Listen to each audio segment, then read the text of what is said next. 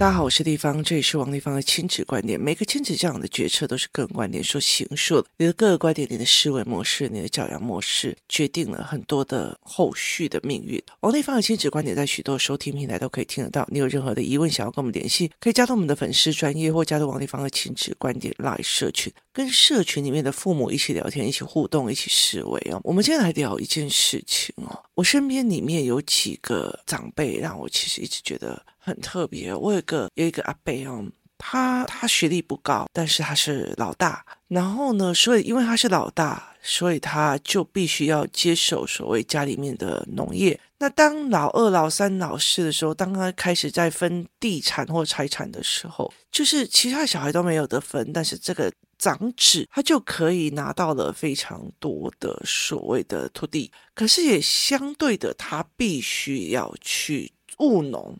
就是他要去务农，他不不能把土地卖掉。那以前的人他们会把把自己的祖先或自己葬在田中央，避免不孝子孙卖土地哦，所以他们会这样子做。那就算要卖哦，例如说像其中有一个人曾经有股票失败，他把它卖掉，卖掉也只能卖给自己的兄弟姐妹们，就是我的这一块持份你要不要买走哦？所以他们是用这样子的模式哦。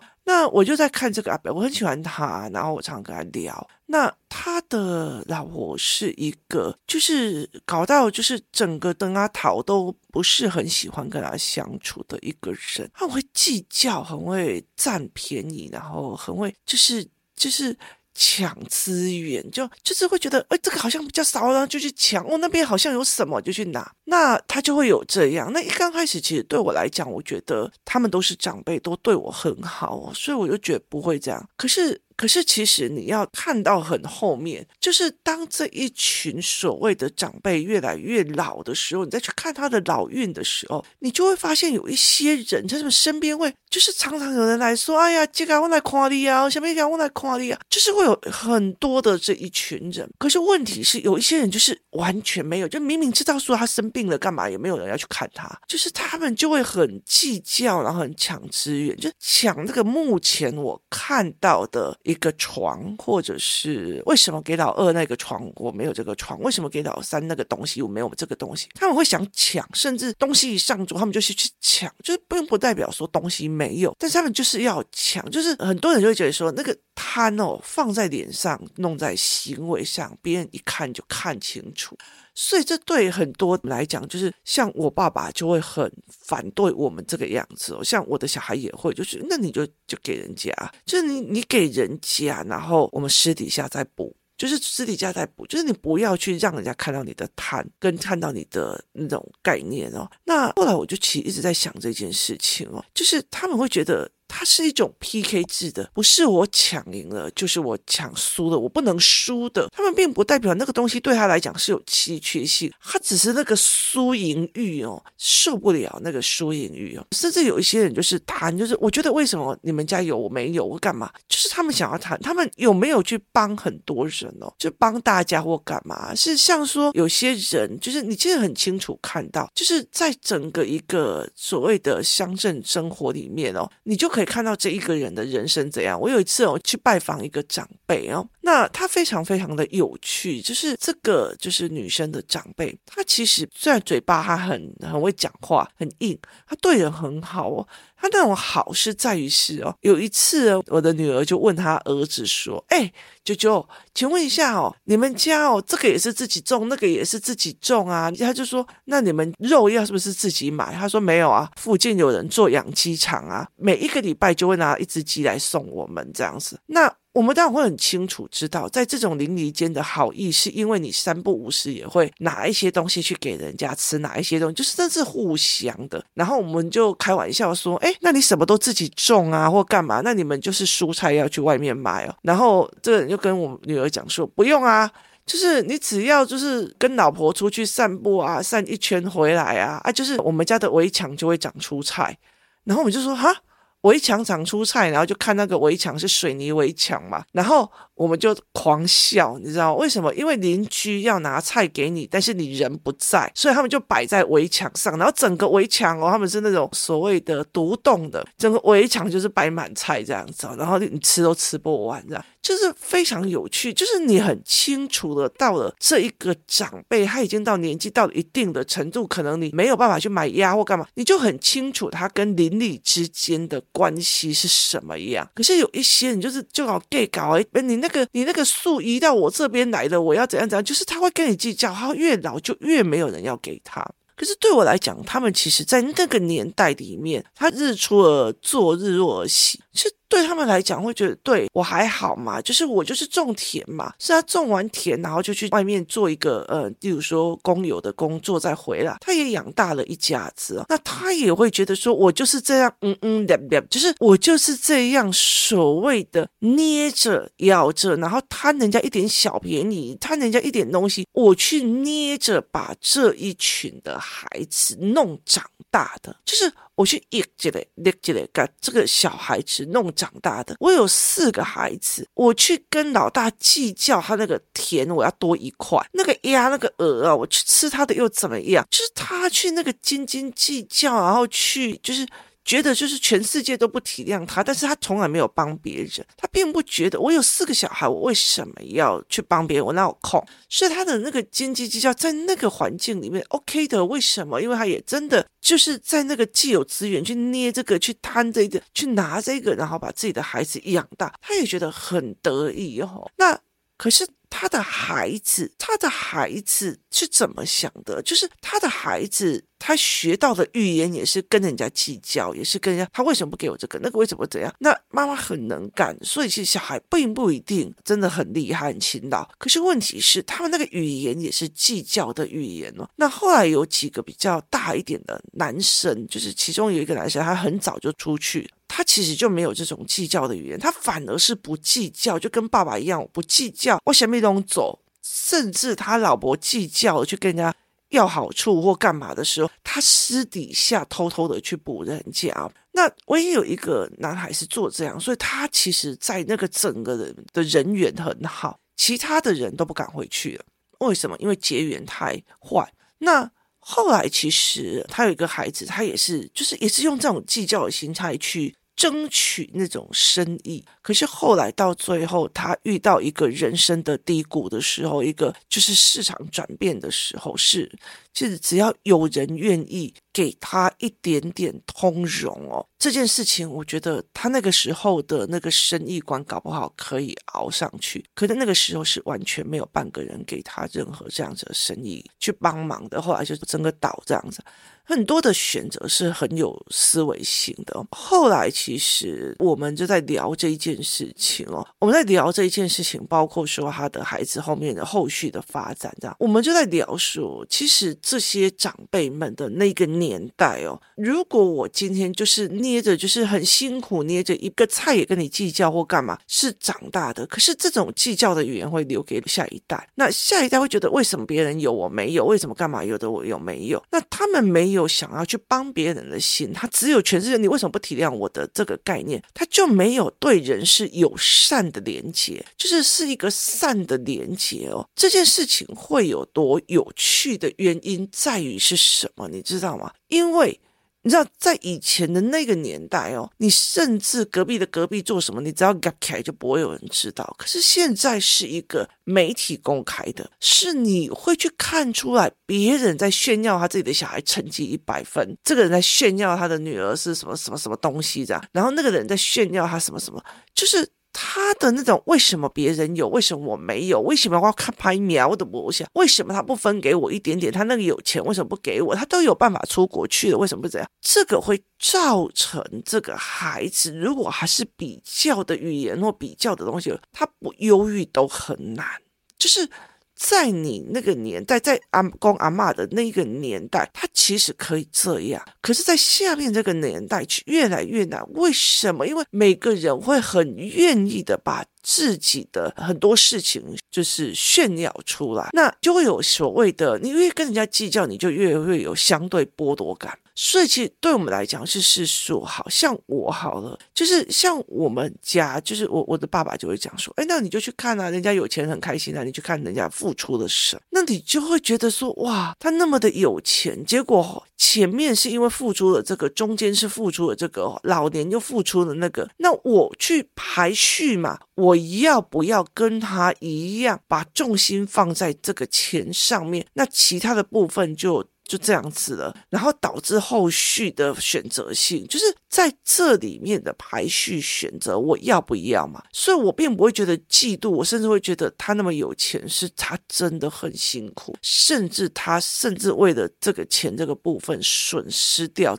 自己的孩子。所以对我来讲，我会觉得那是一个选择，而且我尊重他的选择。那为什么我可以这样？是因为我的父亲他非常鼓励的是我们去看各种的人，那就算被人家，其实像我爸爸曾经被一个人骗，可是在这整件事情，我爸爸还是会去跟他聊天，会去跟他搜寻或干嘛。那甚至他也很清楚我在跟他们家都还不错或干嘛，他也不会去说，那他们那时候骗过我，你怎么可以跟他在一起？他完全没有这种计较的语言，他就觉得反正这就是人性嘛，哦。那后来，其实我也帮我的孩子教很多去看人性。你这么喜欢他帮那么多，你看他妈妈有帮过我们一次吗？没有。所以其实你要知道，你跟他在一起是朋友就是朋友，但是权力在一起的时候，你不要。抱持了错误的期望，所以我就说你不要抱持的错误的期望。可是我知道你这一个人会自私，但是这个不牵扯利益的时候，我还是很 enjoy open mind 跟你相处，跟你很开心的一起出去玩，这才是我想要给孩子的。为什么？因为你必须要跟人有连结嘛，就是你不要跟人的连结，就是我跟你讲，他一定是坏人。我看到他起来就是那种东西，我就是要跟他断，我就是。要跟他什么？就是你明明知道每一个人都有他的阴暗的黑暗面，但是你要去跟他有连结。为什么？因为也有连结，你就会去看懂他的背后的思维，他付出了什么，他做了什么，而且那是你不选择的嘛，就那是你不选择的，所以你并不会去看表面的东西。他怎么可以考一百分？他为什么拥有那个东西？他这个东西为什么是他对？就是你不能用那个表面的条件跟资源，他为什么抢赢了？去看事情，这会导致他每次在看所谓的社群媒体的时候，那个相对剥夺感多到一个他自卑或他忧郁，甚至他躁郁，甚至他愤恨这个世界的一个原因。所以，其实像我，其实会带我的儿子去看哦，这个是医生家族的人，那我他们出入都是 LV 啊，干嘛的没有？好。那了解了，我们会去看他们怎么思考的，怎么决策的，怎么干嘛的。然后我的孩子会出来说：“哦，妈妈，如果你当初选择是跟他们一起做事业的话，而不是在走亲子教育这一块，那你是不是也是可以跟他们过这样的生活？”我说：“对。”那他就跟我讲说：“哦，还好你那时候没有做这个选择。”所以我常会跟他们讲说，像他们的舅舅就是豪宅呀、什么有的没有这样，然后他就会觉得说：“可是这个我不要。”那我那天就在跟我的女儿在讲，我说，你看嘛，你妈就存不了钱，就是你看。你看，像他们这么有钱都不出国，然后每天就蹲在这里，然后就是烤烤鸡啊，干嘛聊天啊，打羽毛球啊，然后玩什么这样子。我跟你讲啊，你看呢，我就带你们去到处玩，到处去见世面，我才会这么的穷，连房子都买不起。然后那个他那个舅舅就在旁边讲，你赶紧爱生那些两两不下，那个没才怪干人辛苦定，然后就在那边狂笑这样子哦，就是那个是一个选择，所以我很清楚的知道他们的富有，他们的。五间房子，例如说，我其实我看到一个一个哥哥，他就赚的五六间房子，然后最近在落成这样子。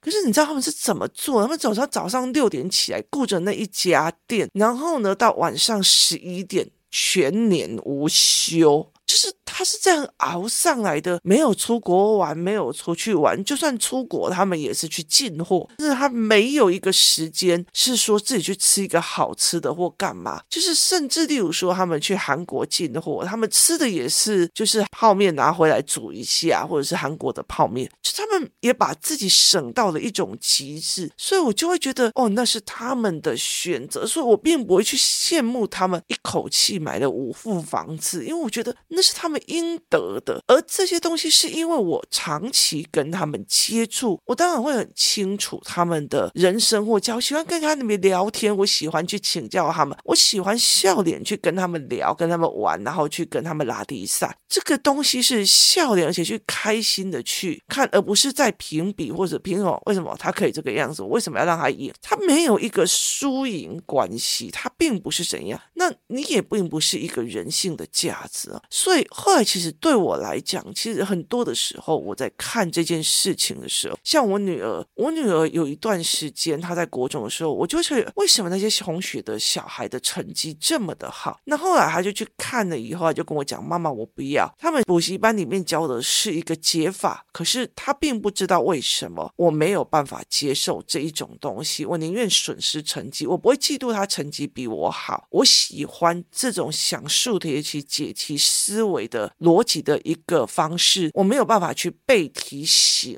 然后去做所谓的没有思考性的下答案对的这个逻辑，所以他就说我就没有办法去做这个解题的思维。所以他就很清楚，我没有必要嫉妒他们，因为他们付出的努力是他们。把自己刷题刷到不要思考下意识，可是对我女儿来讲，每一题给她的思考是最愉悦，她想要那个过程，所以她并不会想要去嫉妒这件事情。所以后来其实对我来讲，我就会觉得说，这个年代你如果还要再计较，然后分数或评比一些条件式的思维，他们其实会越来越可怜，会越来越痛苦的一个原因在于是。以前的人，我可以早上去田里回来，然后吃一个饭，然后哦，这是自己种的地瓜，这是自己做的新米，好香哦！这吃到这样子，我的辛苦都值得。这个米拿去换的钱，我让我的小孩去读的书，哇，好好。可是你现在不行，你永远都在刷别人为什么赚到那个的钱，别人怎么样？如果你是一个物质取向或条件取向的人，或成绩取向分数比较的人，这对很多的人来讲，就是这些孩。子们是越来越痛苦的，为什么？因为媒体太多了，就是媒体太多了。那个长得怂怂的，然后在上面跳那个恶心巴拉的舞，为什么他可以当 YouTube 赚那么多钱？然后我这边读书读的要死，我成绩又比他好，为什么他可以这个样子？就是那个条件式的评比是会导致这群孩子越来越痛苦。所以我后来就会一直带着他们一起去看，哎。所以，我女儿常会讲，我妈妈只要跟一个人攀谈过超过两句话，接下来她就会攀谈一个小时或两个小时，让他们跟这个人产生人的连结。所以，你怎么去跟人家破题？去说，哎，为什么你这样卖呀？这个怎样的？就是跟人家破题去了解，然后哦，原来你这么辛苦，我也在这样啊，他那很辛苦，他也很那个，你把心变柔软。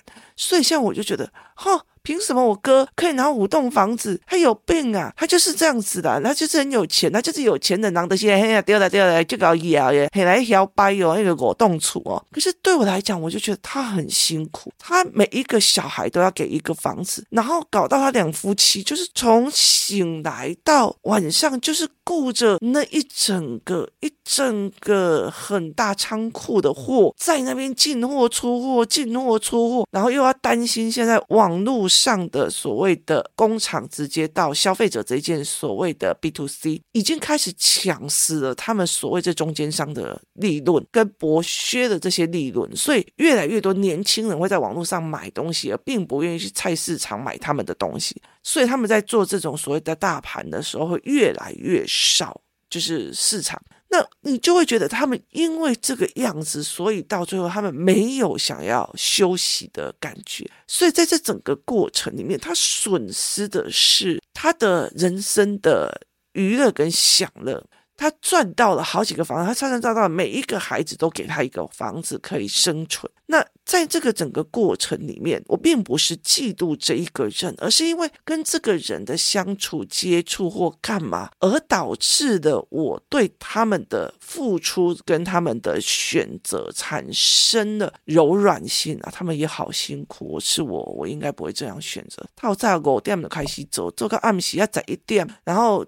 回去就吃吃睡，然后那个地方就是工业区，也没有食物可以，每天就是不是煎饺就是水饺，要不然就是那个霸王，接下来就是 Seven Eleven 的饭团，因为那附近就只有这三家店呐，所以这完全没有其他的一个一个东西。然后你要跑到远一点的时候，你又担心客人来，你只要有一点点的看到你的门关了，接下来就以为你一直在关门，就是他的生意就会过不来。所以我们在讲说，行李啊，给他就拍走。那后来到最后，所有的小孩都都回来做，那你可以不给员工钱，但是你不能不给小孩一人一栋房。然后他们又觉得又怕小孩子会所谓的所谓的争产或者是争公司经营权，所以他们就要分配分配说啊，我还要在那边买几个房子去租给人家，那个 A 老大就去当包租公去管理那个什么东西，所以他们就越有责任，就越做很多的这个概念。那这样我我妈就会觉得说。还得来两的，我挤来的暖暖，就是会敢靠这样子，会比较的靠。可是因为我常常去跟他们聊天，我会去喜欢想要知道为什么你们会做这件决策或干嘛，所以就跟他聊天的过程里面，我就觉得哇塞，他们的选择是辛苦的，他们的选择是辛苦的，他们的选择是是付出代价的，所以你其实会对这个人柔软，而并不是一个比较性。所以我常常会在想说，为什么我并不是会走说我的想。小孩去跟人家比功课、比分数、比干嘛？而是我去想要让他知道说，哎，那你你告诉我你们班第一名他是怎么思维，他是怎么去整理，他怎么想作业这件事情？那你可以去告诉我你们班那个第几名？那个他们班有一个很奇怪的人，就是爸爸妈妈也没有要求他功课，但是他非常要求他投资，就是股票的分析干嘛，对不对？他父母是怎么想的？他又怎么想的？这种思考，当你越贴近的时候，你就会有佩服跟。就会有啊，他也很辛苦。这里并不是说人家你可是有五栋房子呢，怎样？就是你不是那种条件的要赢人家的攀比心，因为在。这个年代，你要让孩子去攀比，他并不是日出而作，日落而息。太多的媒体就告诉我：“嘿，老娘比你厉害，嘿，老子比你爽。”这种东西是越来越多的。可是他是真的爽，或真的厉害，或真的很了不起嘛？就是他在秀他的美腿的时候，就他在秀他修长的美腿的时候，那你要知道，他整个晚上光滚他自己的腿要滚三小时，那你就会觉得，哎。嗯，好好，我就是当个丑女人就好，就是了解那意思吗？就是他们其实是在做这件事情。那有很多人就觉得，哎，我好像朋友很多，那你光那个浪景岁数，什么各个节日该买什么给他，该怎么样，都是一件非常非常困扰的一件思维。所以这是一件非常有趣的思维逻辑哦。你怎么去看这一件事情的？那种所谓的美好。是美好嘛？所以就很概念的一件事情。我当我当时姐姐说，可以每天跟孩子这样聊，然后聊思维，然后去看他们的思维的转变，然后他们会抱着你妈妈妈妈妈妈那种感觉，其实它是不能炫耀的，可是它其实是一个很大的满足。那这才是一个你自己的取舍，就是人生的取舍是什么？所以我就在想说，当我这种老前辈的时候，他们那种那种。为了几块钱，谁有怎样？然后只会希望别人给他小孩一个吃的，他不会给别人的小孩一个点吃的。这种计较的心态，搞到最后，其实计较的语言传给他的小孩，他的小孩是用计较的眼光跟看人的眼光说：“你把我拼了，你把我干嘛？”就我就觉得，虽然他的小孩也曾经飞黄腾达，做到最后老的时候的状况都好差，因为等到就是落难的时候，没有半个人帮。那其实我觉得那个东西，就是因为他在好的时候就觉得说，你看我养你了，厉害你了。可是大家输的时候，还又会觉得说，凭什么你可以得到这些？他没有去让他跟。其他人去结缘聊天，然后去聊出来说：“哦，原来他是牺牲的这个，得到了这个，所以你心是柔软的，你是谅解的，甚至你是你是释然的。这个释然的，而不是觉得我什么都输了，我什么都对。大家出去一定看王力宏美 key 是什么有的没有，你就会更忧郁。这是两个思维。所以为什么小孩我会教他破题，会去教他去聊，我会教他去。”干嘛？我也不会像帮小孩说，你不要跟那个谁在一起，我就不喜欢他。就是就是这样子的东西，我绝对不会去想要让我的孩子去听我的，而是你不管是看到别人的人性，就算再怎么恶劣，你也要去拥抱那个人，你要对人有链接，开心，这才是一个概念哦。你今天，你如果今天去，例如说去泰国好了，我今天去泰国，那我今天去了泰国之后，好，我要去这个博物馆、那个科学馆、那个怎么馆，好，我都是知识性的灌养这个孩子，跟。我到处的带他们去看，哎，我跟你讲，你看这个中介怎么讲？你看那个阿泰先生为什么选择在这一个地方？那这个人为什么在台湾中介不待的，跑来这里中介待？他为什么要离乡背井去面对人生所有的不确定性，而去一个泰语都不会，然后去想要去做这一件事情？那他为什么会那么的开心，跟所有的人聊天？就是很多的概念。它其实在于跟人的连接。所以我很喜欢让孩子去跟人对谈、去连接或干嘛。就算是发现这个人心态不是很好，你也要去因为了解语言之后啊，他可能是因为他家以前小时候怎样，所以他会有这种心态。但是他完完全全不知道时代已经变了，这个心态会害死他自己的小孩。这这是可以聊的，所以其实没有必要说。我就会常常在讲，如果我今天换成是他有那样子的童年经历，或许我自己也做不了比他还要更好。这也就是环境选择权的一个概念，所以我后来其实，在跟我的儿子在讲说，当你有一天你出国去玩了，有一天就是只剩你一个人，你也没有女朋友，也没有男朋友，你就剩你一个人了。可是你走到一个。一个陌生的国家，你会去跟人家聊天，你会去跟人家干嘛的时候，那个东西就是你跟人跟这个真实的社会产生连结，而不是哎呀，我去那边会不会被割腰子？去那边会不会被怎样？去那边会怎样？就是我知道这里有危险性，但是我还是 open mind 去。